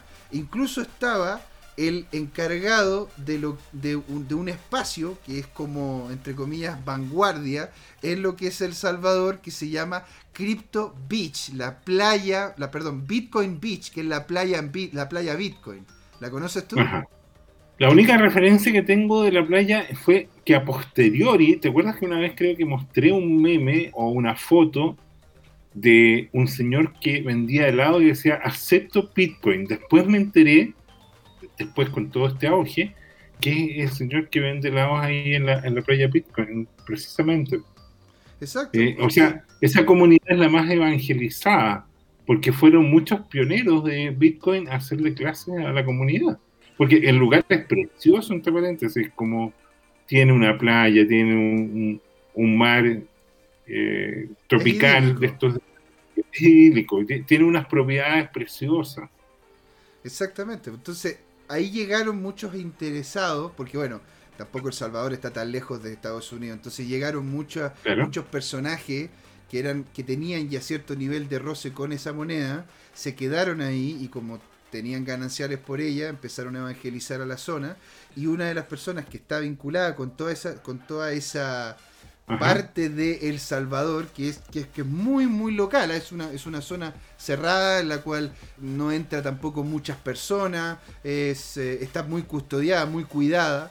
Entonces, esa persona que es el Bitcoin Beach, ¿sí? que lo tiene como nombre dentro de Twitter, también estaba en esto. Entonces, en esta, en esta eh, conversación empezó una, una interacción en donde incluso fue ahí donde partió la idea de poder hacer, mina hacer minado de Bitcoin con eh, los volcanes, ¿sí? que uno puede tener energía geotérmica de los mismos volcanes para poder hacer andar a estos mineros de Bitcoin. ¿sí? y alguna vez que se incluyó el presidente, empezaron a conversar cómo poderlo elevar al estatus de ley. ¿Cómo, ¿Y quién fue, quién fue el primero que entregó un papel, el cual podía ser editado, se podía leer y tenía una estructura clara? Era una empresa, de hecho, que se llama Strike, que ofreció un escrito para poder generar la legislación. Y de ahí lo tomó Bukele, lo editó, le cambió algunas cosas y lo propuso a un parlamento que, claro, o sea, gran parte del parlamento está, está su nombre. Ahora, ¿quién es Bukele? Ahí vamos, porque Bukele, Bukele, y la historia de Bukele es bien interesante, porque él es hijo de un palestino musulmán y de una mujer cristiana. Llegaron a El Salvador por, con pasaporte otomano. Mira la cuestión que. Con pasaporte otomano. Y de hecho, el, el padre de Bukele era un imán. ¿Conoces lo que es un imán? Es un sacerdote, ¿no? Es un sacerdote de alto nivel. Mira tú. Y él fue uno de los que expandió el Islam dentro de lo que es Centroamérica. Y, y tuvo la, en la primera iglesia musulmana, ¿sí? En lo que fue El Salvador. Entonces, él fue un expresidente de empresa distribuidora de, motos Yamaha, estudió ciencias jurídicas en la Universidad Centroamericana de José Simón Caña, pero no terminó. ¿sí? Él es el presidente número 46 de la República del Salvador y él partió dentro del de el partido político FMLN. ¿Por qué es importante esto? Porque es un partido que estaba en contra de lo que era el régimen militar que existió en, en, El Salvador durante los 80 y los 90. Se firmó, la, se firmó la paz el 92 y de ahí se empezaron a tirarse tanto partido que era por, por el ex gobierno militar y el partido que, era, que es el FLM. Ahora, él lo desvincularon del FLM porque, bueno, por, ser parte del FML, FLM, él llegó a ser alcalde, se llevaba muy bien con la gente, empezó a posicionar ciertas ideas que no eran vinculadas con la izquierda tradicional en su país, lo desvinculan de ese partido y él crea su propio partido. Ahora, el crear un, partido, un nuevo partido es complicado, sobre todo en un país tan chiquitito como El Salvador, que no tiene, que tiene más allá de 6 millones de personas. Entonces él literalmente se hizo parte de un partido que ya estaba hecho, que era un partido de derecha, lo hizo su partido y le cambió el nombre y le colocó el partido de las nuevas ideas. Mira qué potente, ¿eh?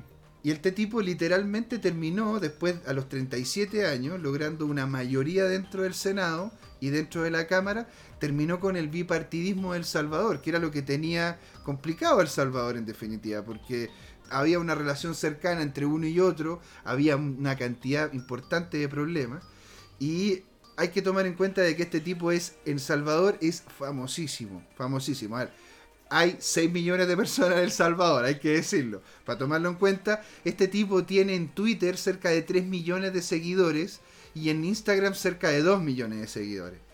Por eso uno ve que, que este tipo siempre está de punta en blanco, ¿sí? Y aparte de eso, cada vez que el tipo aparece en algún, algún foro importante, lo primero que hace antes de hablar o decir alguna cosa es que se tome una selfie. se toma una foto y la gente le coloca ahí una, una cantidad de comentarios. Es, es el personaje con mayor influencia dentro de El Salvador en redes sociales, lo cual le permitió llegar a la presidencia. El tener esa presencia le permitió llegar a la presidencia. Él ha tenido algunas cosas buenas y unas no tanto, ¿sí? Una de las cosas buenas disminuyó la criminalidad, está en este momento a niveles más bajos, hace cerca de 5 años. Metió a los policías y a los militares en lugares donde las maras, porque tomemos en cuenta de que El Salvador es uno de los países más peligrosos que existen, ¿no es cierto?, en Centroamérica. Él metió a, los militares y a los policías en, en los lugares de las maras y no solamente los arrestó, sino que los humilló públicamente los colocó en las plazas para que la gente para que la gente se diera cuenta, oye, aquí el que manda es el gobierno. El 88% de los salvadoreños está súper contento con su gestión. pero, pero también tiene algunas cosas que no son, no, son tan buenas. Por poner un ejemplo, y por eso también está complicado, dado de que, bueno, por todas las cosas que había hecho bien, había tenido buena relación con Donald Trump, le había pasado dinero, tenía una buena relación con el Fondo Monetario Internacional, le había pasado dinero, cambió la estructura en la cual se pueden elegir las concesiones, por lo tanto, las personas que eligen las concesiones no se eligen localmente, sino que las elige un ente internacional, lo que permite que sea mucho más limpio el que hacer esas concesiones, y una serie de otras cosas más. Ahora, ¿qué era lo malo? Que al parecer no es de una sola línea en el sentido de que está conversaciones con las maras para que baje justamente la criminalidad y obtener ciertos beneficios, está echando, desvinculando a jueces que los eligió la, la, oposición, por lo tanto ahí hay, una, hay, hay un problema porque claro, imagínate, él ya tiene el ejecutivo, tiene el legislativo con, un, con, un, con una dominancia de su propio partido, y ahora está empezando a hacerle muñequeo al judicial. Por lo tanto, tampoco es de los trigos más limpios. Pero dicho eso, el tipo, sin un mayor estudio, hay que decirlo, porque uno podría hacer un estudio previo a involucrar una moneda con el país, tomemos en cuenta de que El Salvador no tiene moneda propia. Ajá, buen punto. Tiene el dólar, pero para poder hacer eso se hizo un estudio previo importante para poder pasar de tener moneda propia a tener el dólar, evitando los gastos que es tener moneda propia. Ahora, él llevó adelante el tema del Bitcoin y lo quiso posicionar más que nada como moneda de curso legal por dos motivos. El primero es que, primero, El Salvador es un país muy, muy pequeño por lo tanto, no en el, en el, gran, en el gran margen de, cosas no iba a generar tanto ruido como si Estados Unidos aceptase el Bitcoin. Por lo tanto, él tenía la potestad de poderlo hacer. Y lo segundo, que es muy importante, es el tema de las remesas. Porque Bukele no es tonto. Bukele dice, a ver, nosotros, nosotros ocupamos el dólar porque literalmente cerca del 20% del PIB en El Salvador son remesas que vienen desde Estados Unidos y llegan en dólares. Si es que Estados Unidos ha impreso este último tiempo la cantidad de dólares que tú comentaste bien, un quinto de la totalidad de masa monetaria, ¿qué pasaría si es que llegase a caer el precio del dólar? En una de esas en Estados Unidos no afectaría tanto, pero en un país pequeño como El Salvador, que más encima vive del turismo y exporta poco y nada, podría terminar afectándolo mucho, porque los ingresos que llegarían desde fuera por medio de, este, de esta forma, que es el turismo, la remesa, ah, si, antes, si antes te podías comprar algo por 100 dólares, ahora vas a tener que utilizar 200 dólares o 300 dólares. Entonces, por un lado está el tema, ¿no es cierto?, de la baja de dinero y por el otro es que permite poder que las remesas no tengan el impuesto pagado al Western Union o el, costo pagado a otra empresa para poder hacer envío del, del, dinero, porque tú, tú, sabes, ¿no es cierto? ¿Cuánto es lo que se termina pagando para poder hacer una transacción en Bitcoin? Sí. Sí, mira, déjame complementar tu argumentación con, lo siguiente. Yo, yo, creo que además esta movida, o sea, no hay duda que tiene un gran olfato político por todo lo que eh, describiste, pero además hay un tema de marketing. El Salvador, que era uno de los 200 países en el mundo que prácticamente lo conocía nadie, pasó a estar hoy día en el radar de gente con muchos recursos intelectuales, económicos, políticos, influyentes, qué sé yo. Entonces, el, el tema de fondo es que con esto generó interés tal que una serie de empresas que trabajan en desarrollo de criptotecnologías están pensando en mudarse ya. Y fíjate que a, la, a los tres días que salió esta noticia, yo estuve investigando de la adopción, había gatillado un aumento en las consultas de los corredores de bienes raíces del 500%. Mira. Y, y el tema de fondo es el siguiente. Supongo que, que, tú y yo de repente vemos que la economía de Chile está como lenta, todo lo demás, y decimos, ¿sabes qué? ¿Por qué no nos vamos con CryptoTime a un lugar más afín al tema cripto? Coticemos El Salvador. Y, y si empezamos a buscar, bueno, y buscamos cuánto cuesta un arriendo, cuánto cuesta comprar, eso es hacer crecer una economía de un país chico, tuviese 6 millones. O sea, si, si llegan 6.000 personas, se van a notar enseguida. Estoy seguro que ya han llegado 6.000 personas a buscar oportunidades de negocio, a mirarlo. Porque entre paréntesis, hoy día con el teletrabajo, mira, además con el tema de, que van a colocar energía geotérmica para minar disponible. Entonces, eso, eso además es energía renovable. Conclusión, yo lo encuentro una movida muy, muy inteligente para posicionarse como el primer país del mundo. Si el Bitcoin resulta, El Salvador va a lograr estar entre los pioneros. Tú sabes que los primeros que se arriesgan, es cierto que pueden perder una cosa importante o todo, en un caso muy negativo, pero y si funciona se llevan una rajada muy grande de la torta, porque, bueno, fueron y llegaron eh, primero. Llegaron primero, claro.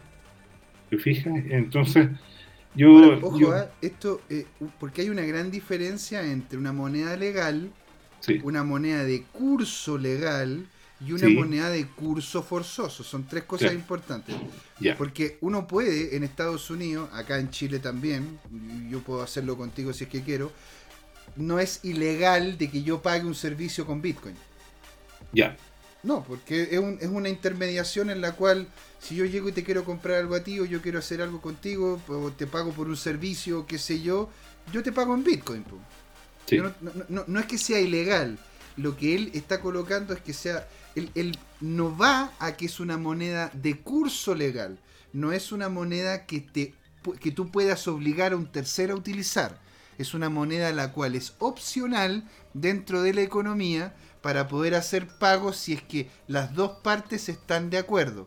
¿Por qué? Porque hay una serie de problemas vinculados con el Bitcoin que hay que decirlo. O sea, las subidas y las bajas de precio hacen, hacen de que el Bitcoin justamente no tenga una solidez como lo que ocurre con el, con el dólar. El dólar puede que tenga variaciones de precio importantes si es que uno hace el zoom, pero si uno coloca las variaciones de precio que tiene el dólar y coloca encima las variaciones de precios que ha tenido el Bitcoin, puede ser de que en una de esas estoy yo en la fila, tengo un Bitcoin en el bolsillo y, y si antes eso me permitía comprarme 5 pastillas, voy a llegar al mostrador y me va voy, a, voy a poder comprar 2 con una de esas llego al mostrador y me puedo comprar 10.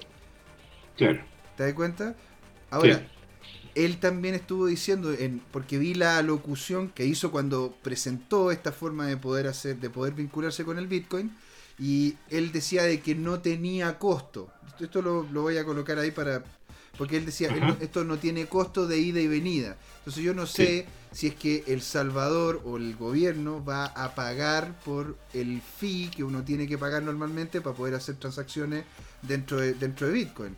Y aparte, el Estado te va a entregar a ti 30 dólares en Bitcoin, ¿sí? Para que tú puedas utilizarlo y tomar un poco resguardo de algún tipo de variabilidad en caso de que quieras hacer alguna compra.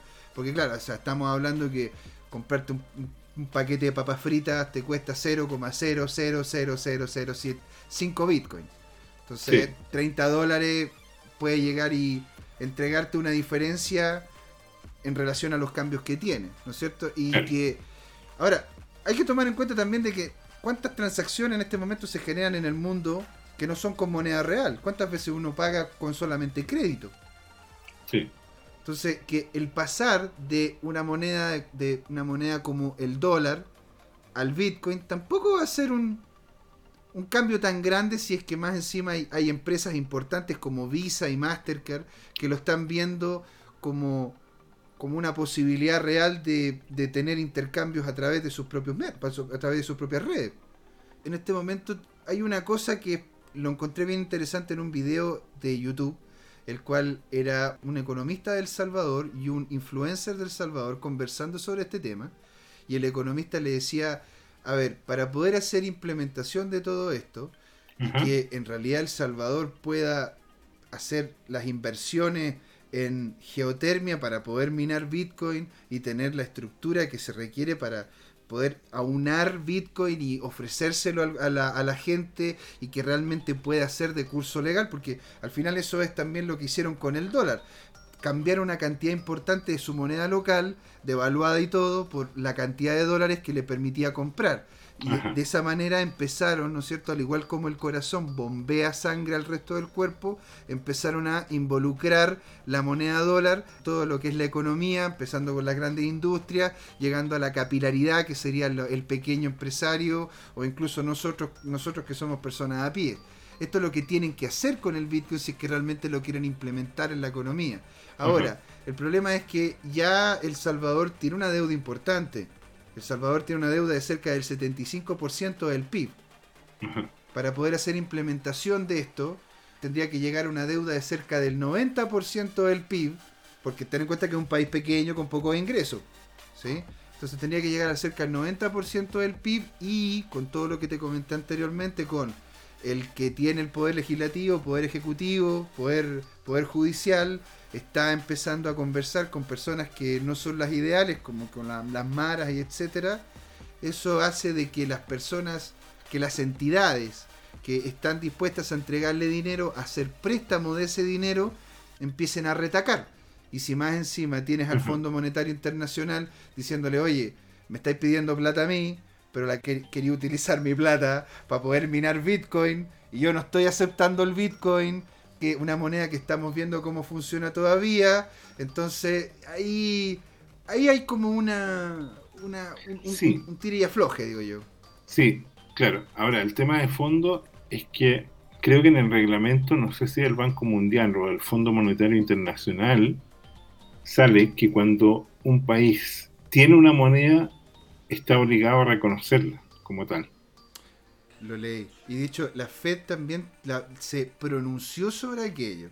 La Fed dijo no, porque hay una legislación, si es cierto, que si algún otro país tiene una moneda de curso legal, Estados Unidos tendría que tomar esa moneda de curso legal más que nada por seguridad nacional, para poder tener un resguardo de esa moneda y con esa moneda resguardada poder hacer frente en caso de alguna amenaza que tenga, ¿no es cierto?, para con ese otro país, poder tener un, un peso en lo que es la economía.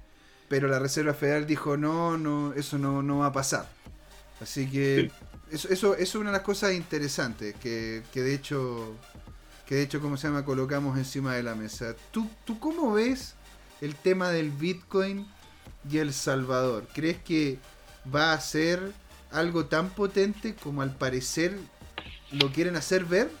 Sí, yo creo que va a ser muy potente por lo siguiente. Vuelvo a, detallar ahora el argumento que di al comienzo de nuestra conversación. Y es lo siguiente.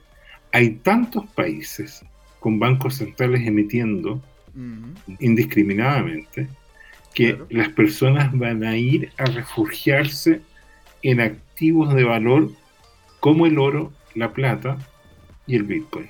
Y el ejemplo más clásico de esto del último mes, te diría yo, del último semestre, es el Líbano. El Líbano, por un par de circunstancias excepcionales, una de las cuales fue esta tragedia de la explosión de estos fertilizantes en el puerto mm. por este accidente, generó, ya fue como la gota que rebasa el vaso de agua.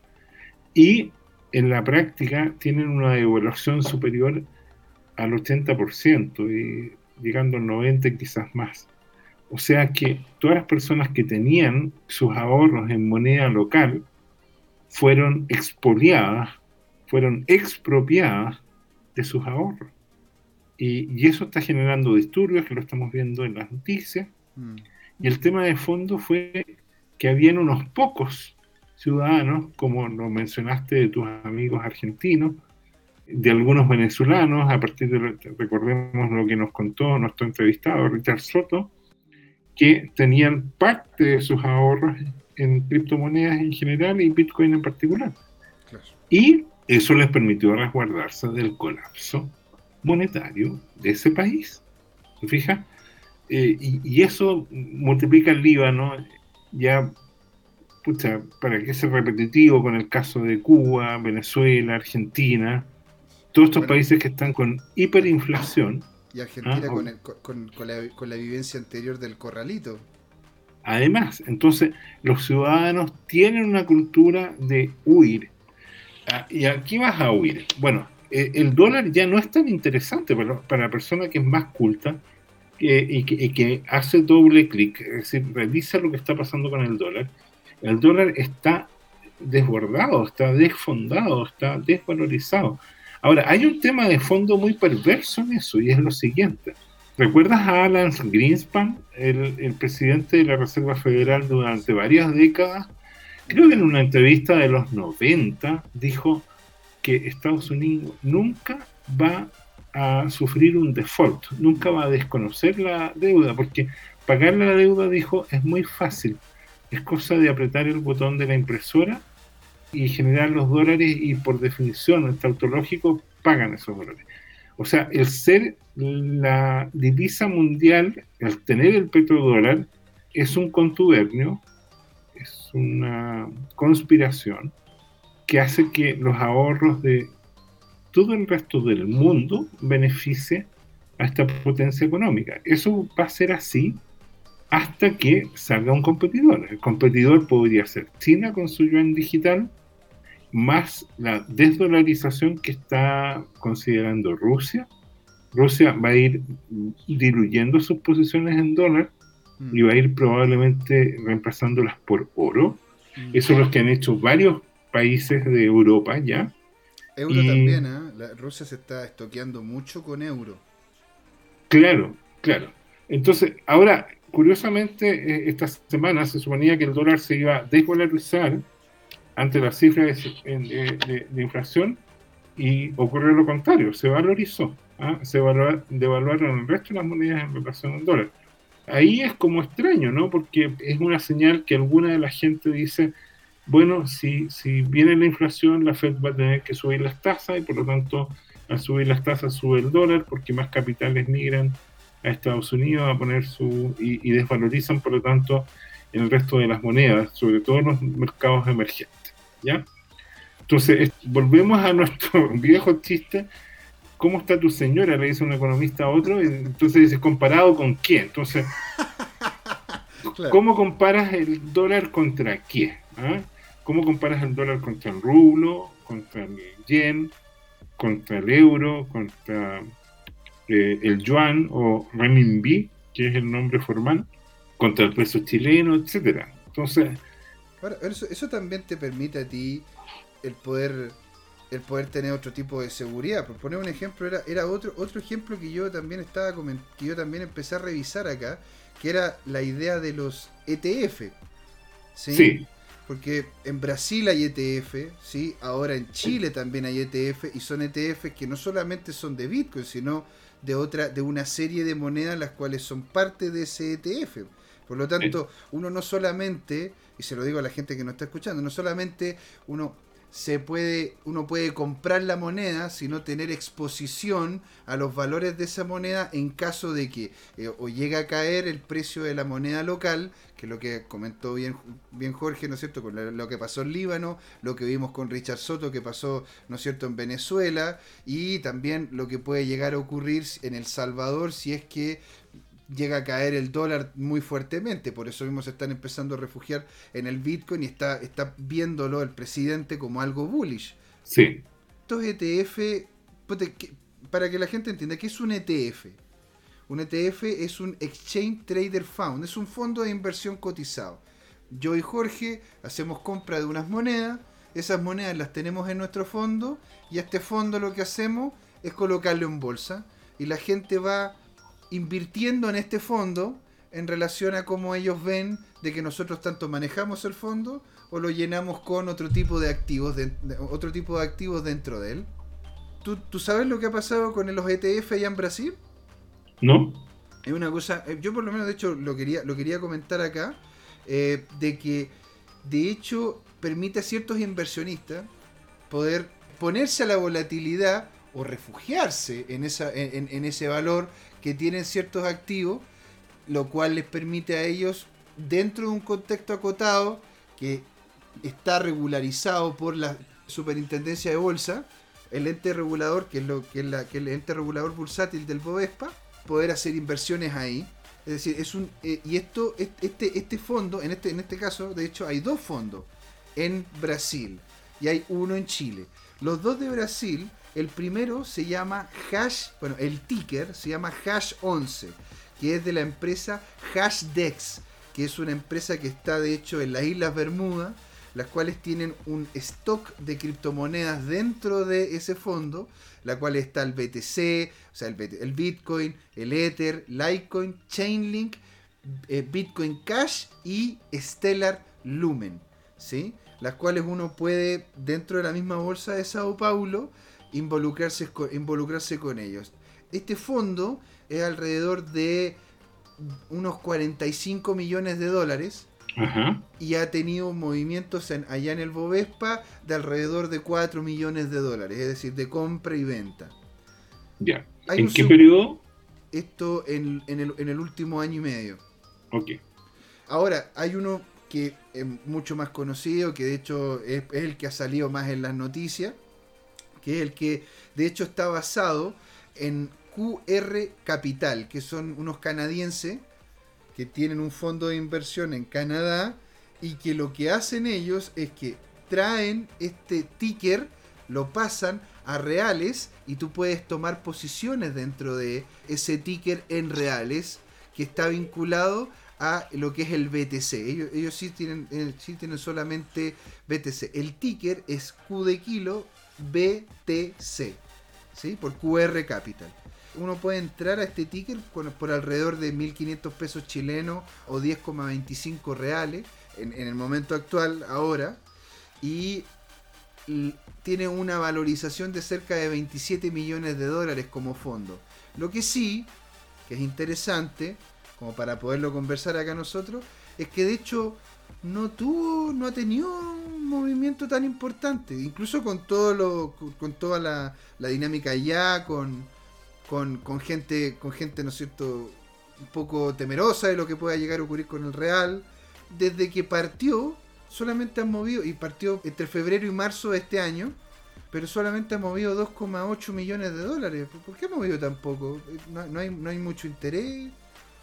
Mira, el brasileño le tiene un cariño a su moneda, independiente que sufran inflación, devaluación y todo lo demás. La moneda brasileña es, si tú lo miras a nivel de macro, en, en décadas es bastante estable.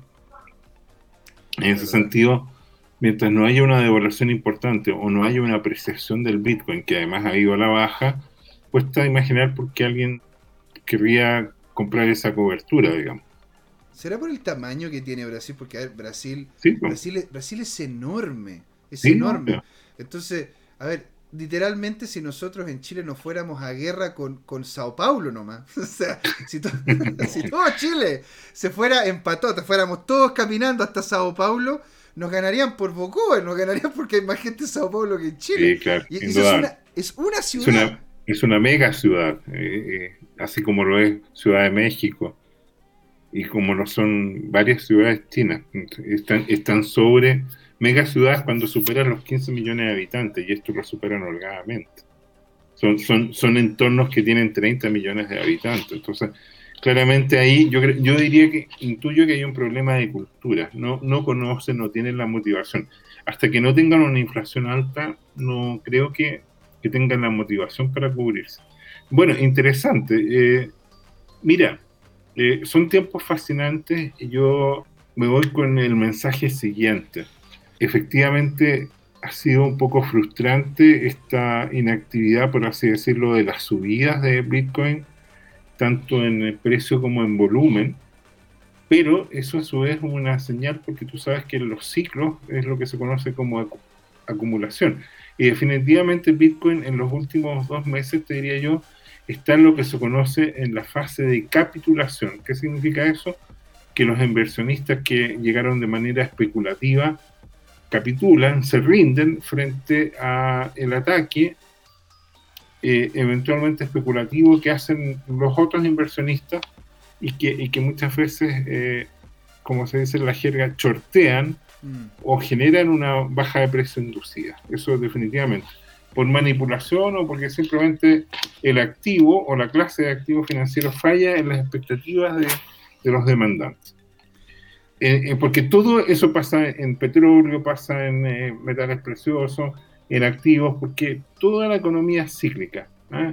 El día y la noche en, la Tierra es cíclica, es un país cíclico, tenemos el ciclo de las estaciones, etc.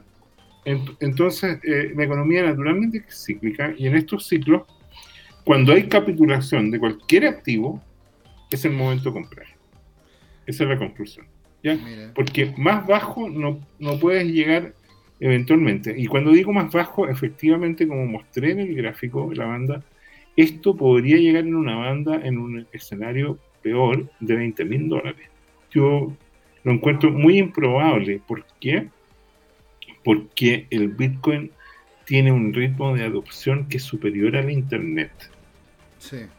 Y, y frente a lo que está pasando, que es el debasement, es decir, es de la moneda estadounidense y del resto de las monedas del mundo, la mayoría, el resto, la depreciación, la devaluación, ¿ah?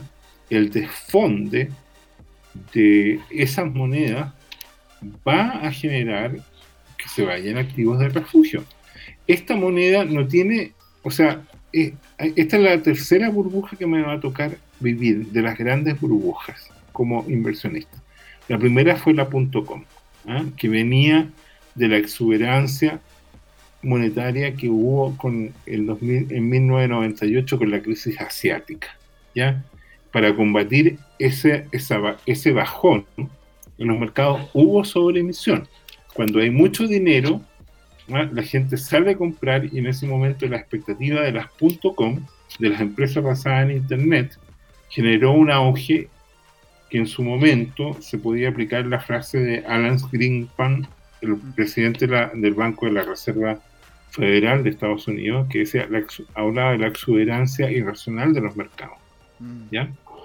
hoy día hay una exuberancia irracional. Después de las .com vino la burbuja inmobiliaria ¿ah? en Estados Unidos nuevamente, en 2007-2008, que fue provista por un par de personas, ¿ya?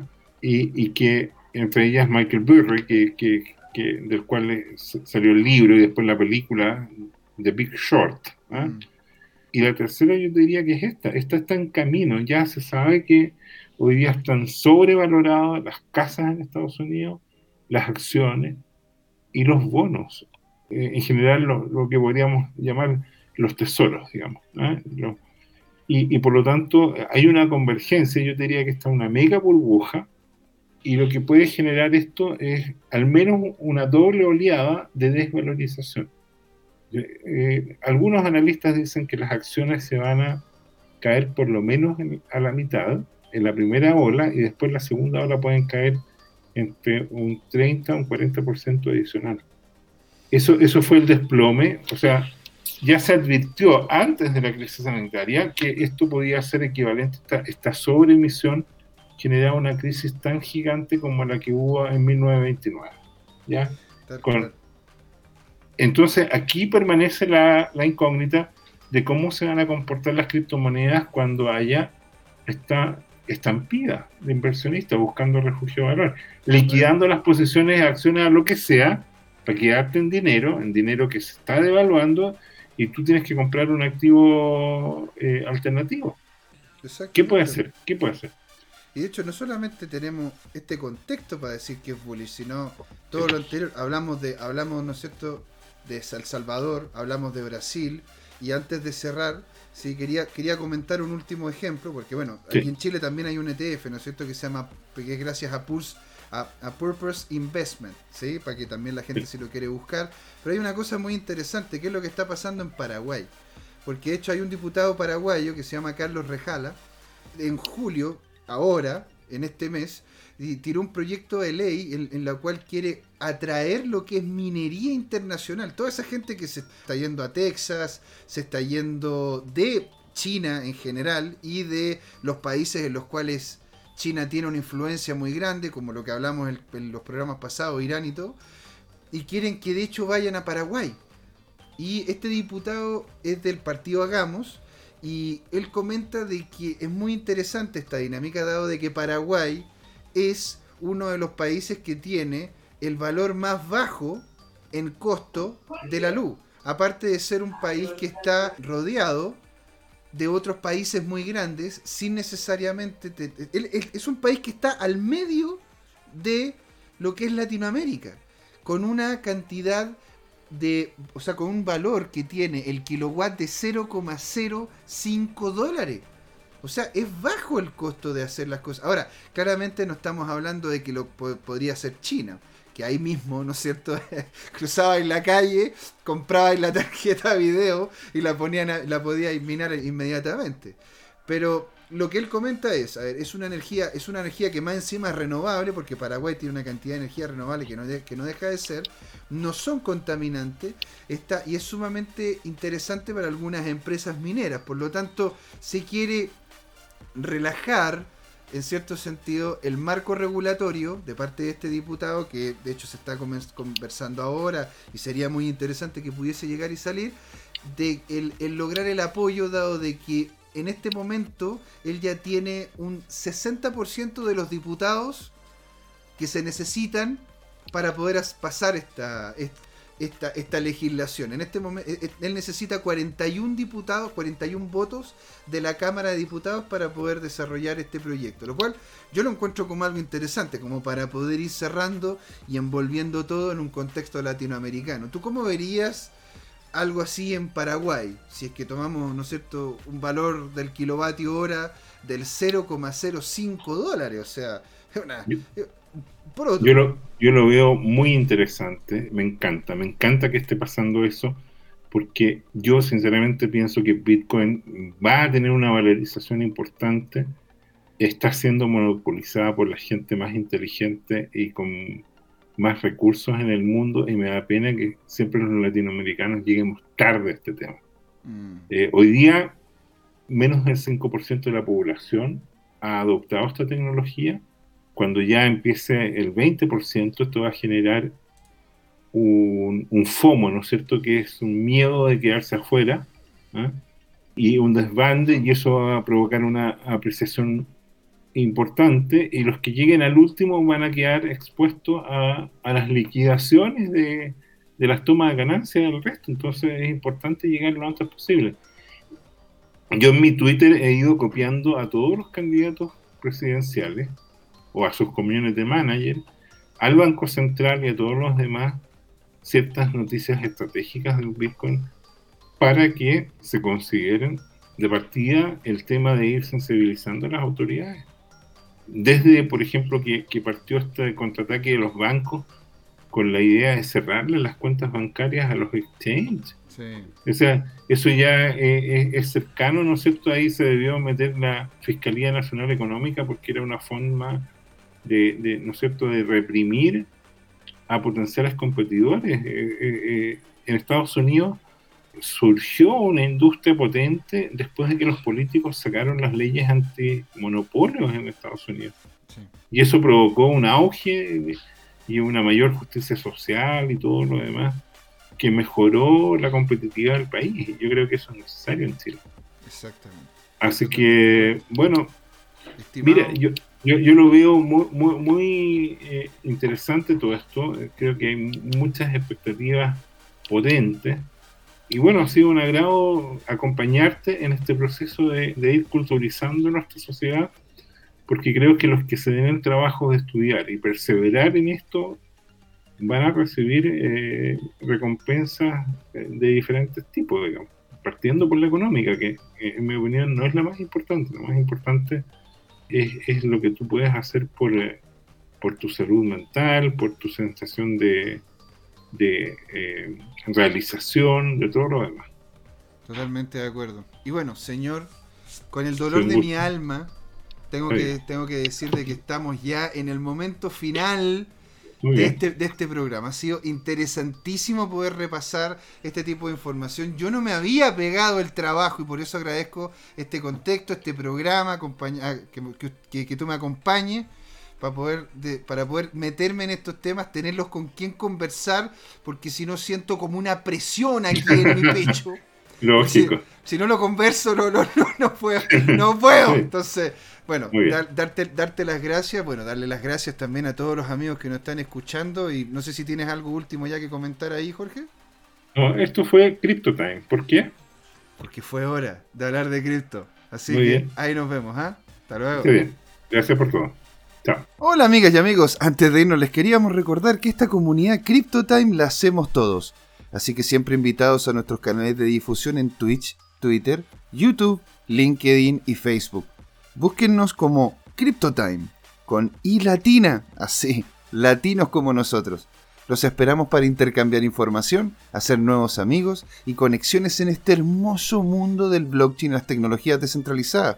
Los invitamos a suscribirse para recibir información sobre nuevos episodios y les mandamos un gran saludo de acá, Jorge Gatica y José Miguel. Nos vemos.